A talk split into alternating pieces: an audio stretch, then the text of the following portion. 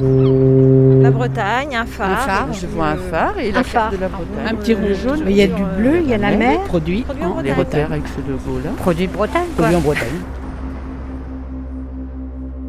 C'est vraiment unique, unique au monde. hein.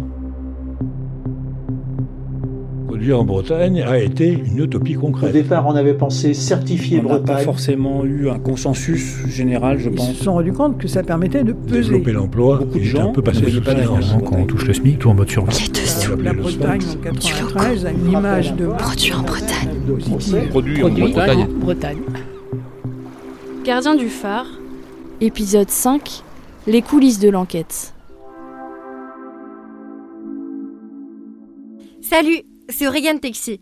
Je suis la voix du podcast. Vous venez d'écouter les quatre épisodes.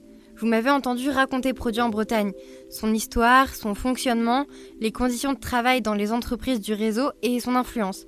Mais je n'étais pas toute seule. On était un groupe de 10 étudiantes et étudiants pour vous proposer l'argent du beurre. Non, pardon, gardien du phare. Je laisse Julien Raymond vous en parler.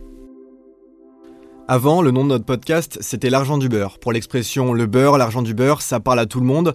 Mais on s'est rendu compte qu'on parlait ni d'argent ni de beurre. Du coup, on a, on a changé. On a opté pour Gardien du phare quelques jours seulement avant la sortie du podcast. Faut savoir qu'on avait créé un logo, des visuels pour l'argent du beurre. Il a fallu tout changer. Alors naturellement, vous allez, me, demander pourquoi ce nom? Eh bien, Produit en Bretagne, c'est avant tout une affaire d'hommes. À la création, ils étaient sept, sept hommes.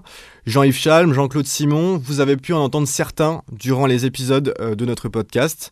Et encore aujourd'hui, il y a beaucoup d'hommes au sein de Produits en Bretagne, au sein des entreprises membres du réseau aussi. On a rencontré beaucoup d'interlocuteurs, peu d'interlocutrices finalement.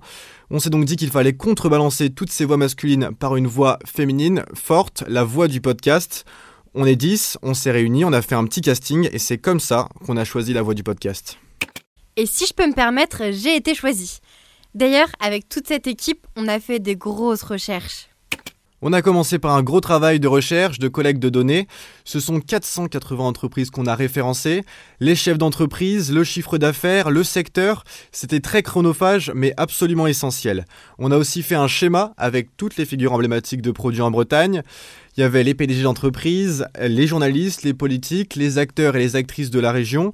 L'objectif, c'était de bien cerner tous les liens d'influence. À noter aussi que le site de Produits en Bretagne a changé pendant la réalisation de notre podcast. On ne sait pas trop si ce sont nos travaux de recherche, nos interviews par exemple avec euh, certains cadres de Produits en Bretagne qui y sont pour quelque chose. Euh, mais les valeurs autour du respect des salariés ont totalement disparu du site internet. Pour rappel, on parle beaucoup respect des salariés dans l'épisode 3. Pendant nos recherches, on a fait une revue de presse. Le lien était assez flou entre les médias locaux et produits en Bretagne. Maxime Gomez a épluché la presse quotidienne régionale. Impossible de trouver des articles critiques sur produits en Bretagne dans la presse locale. On a lu des dizaines d'articles, comme par exemple euh, les coups de cœur de Ouest France et produits en Bretagne, qui est paru en septembre 2019. Et c'est à ce moment-là où on s'est dit qu'il y avait peut-être un lien entre la presse locale et produits en Bretagne. On a aussi consulté euh, sur YouTube euh, la dernière assemblée générale, dans laquelle Ouest France et le Télégramme sont intervenus. Bonjour à tous, c'est parti pour l'assemblée du réseau Produits en Bretagne. Alors évidemment, Samuel Petit, François-Xavier Lefranc au Télégramme Ouest France, les événements culturels font partie de l'actualité que vous avez l'habitude euh, d'évoquer. Là, c'est un grand manque, François-Xavier. Bah, je crois que nous, les médias, euh, on a une très grande responsabilité là-dedans. François-Xavier, qu'est-ce que vous avez il y a- retenu Il y a beaucoup de points d'accord entre Ouest France et le Télégramme, ça je vous le confirme. Euh, On aura vit- vu ça aussi sur ce plateau. Ouais, Alors on a demandé à Malo Boissel-Dubourg, l'actuel directeur de produits en Bretagne, si Ouest France et le Télégramme sont membres du réseau. Non, non, Ouest France n'est pas membre du réseau. Le Télégramme fait partie des, des fondateurs d'une certaine manière. Ils nous ont beaucoup aidés au départ. Ils ont communiqué notamment sur le tout début, parce qu'il y a eu un test en magasin, un test avec euh, 12-13 euh, industriels, avec la Scarmore dans les magasins Leclerc de la région pour voir un petit peu justement comment ça accrochait. Et ils ont voulu vérifier que c'était une bonne idée et que ça n'était pas sur une fausse piste. En effet, Ouest France et le Télégramme ne sont pas membres de produits en Bretagne et ils ne l'ont jamais été. Pourtant, quand on a rencontré Jean-Yves Chalm, l'ancien directeur délégué du Télégramme, il nous a affirmé que le journal avait eu un rôle important à l'origine de Produits en Bretagne. Pareil pour Jean-Claude Simon, euh, l'un des fondateurs de Produits en Bretagne, qui nous a affirmé, lui, avoir bénéficié de tarifs réduits sur des encarts publicitaires dans le Télégramme au début de l'association. Bah alors là, on était sur le parking, donc on était en train de- d'interpeller des personnes, euh, bah, des personnes qui travaillent ici. Et dès qu'en fait on s'est rapproché de, de l'entrée euh, de, de la Coperle, en fait, là, on a une vue. Enfin, en fait, c'est caché, il y a des grands murs, mais on sait qu'on est euh, juste à côté de l'abattoir. Ça, c'est nous devant la Coperle. On s'y est rendu plusieurs fois pour rencontrer des salariés avec Marie Leroy et Morgane Guillaumard. On vient de voir un camion qui était rempli de, cochons là, et donc ils sont tous descendus, euh, descendus de, ce véhicule. Et donc en fait, bah, on, sait où ils vont, hein. ils vont, ils vont à l'abattoir et, et depuis là vraiment, on était là il y, a, quelques instants et le fait de revenir, l'odeur elle est beaucoup plus forte. C'est vrai qu'on a eu du mal à avoir des personnes qui acceptent de nous parler au micro des conditions de travail à la Coperle, même si on est resté pendant des jours à la sortie d'usine pour justement parler avec les salariés. Une fois, par exemple, on a eu une, travailleuse euh, donc, qui nous a dit qu'elle venait de Roumanie, qu'elle était venue avec sa famille spécifiquement pour travailler à la Coperle. Euh, on était sur le parking, donc à la sortie d'usine. Elle, nous raconte euh, ses douleurs, les difficultés qu'elle peut rencontrer. Et au moment où on lui propose de faire un enregistrement au micro, elle, elle dit qu'elle n'a pas le temps. Et puis il y a une personne derrière elle dans une voiture, on suppose que c'est quelqu'un de sa famille, qui appuie sur l'accélérateur, qui lui met un peu la pression pour qu'elle se dépêche et qu'elle y aille. Mais elle nous donne rendez-vous le lendemain. Donc on va au rendez-vous le lendemain. Et même scénario. Donc euh, là, elle se dépêche, elle ne peut pas nous parler, elle part avec la personne. Euh, par la suite, on, a décidé de la rappeler. Euh, donc au téléphone, c'est pareil. Elle nous raconte son histoire, des choses qu'on aurait pu raconter dans le podcast. Mais quand on lui réévoque l'idée de l'enregistrer, même de façon anonyme, elle nous parle de son conjoint qui lui a dit qu'elle n'avait pas le droit de parler aux journalistes parce qu'ils avaient peur en fait de la pression qui pouvait être exercée par les dirigeants, en tout cas par leur chef euh, de service euh, au sein de la Coperle. Et enfin, le dernier échange téléphonique qu'on a eu avec elle, elle nous disait encore une fois qu'elle était encore en train de travailler à la Coperle, mais elle a fini par nous dire Bah non, en fait, je suis partie loin, très très loin, et elle nous a raccroché au nez. Cet exemple, c'est un parmi tant d'autres parce que des personnes qui nous ont parlé en sortie d'usine, on en a eu des dizaines, mais dès qu'on évoquait l'idée de parler au micro, même de façon anonyme, c'était compliqué.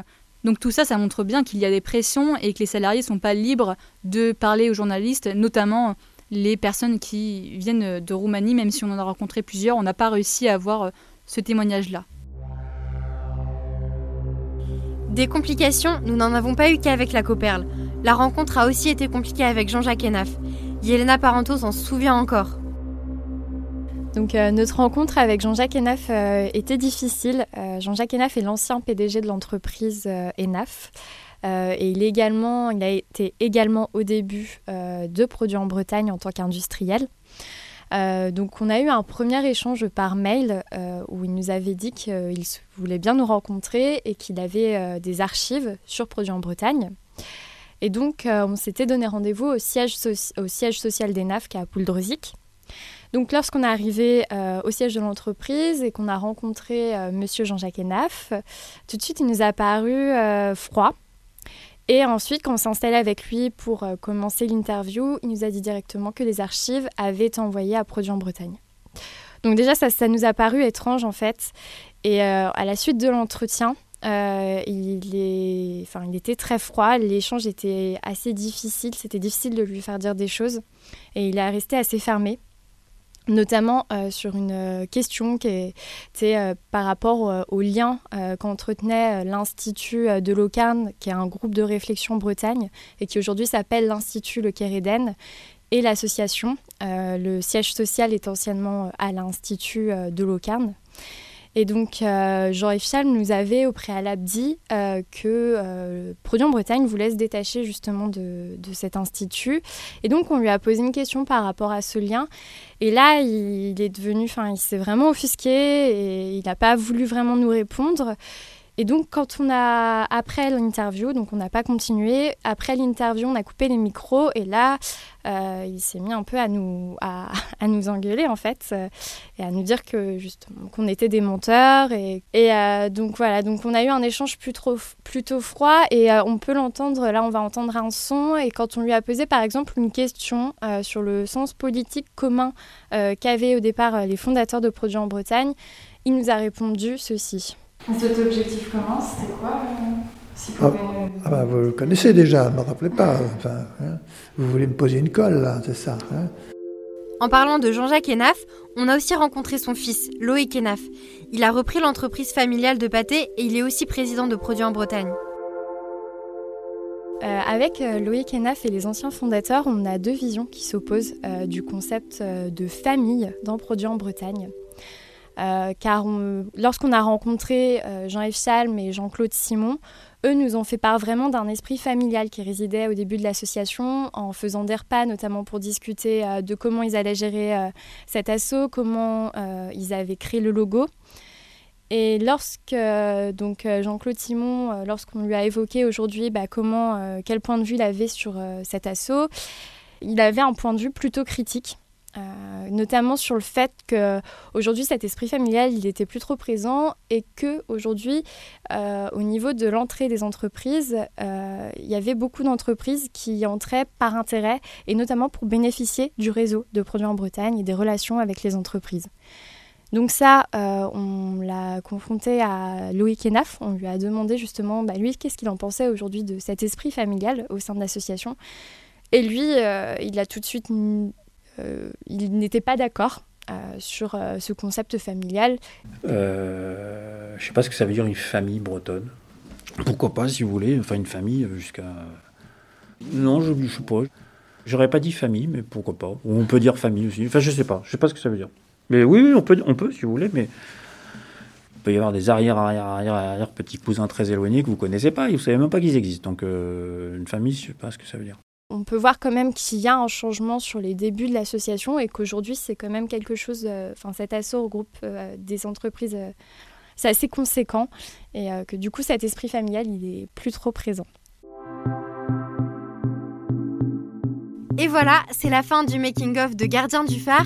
Merci à vous, chères auditrices, chers auditeurs, de nous avoir écoutés.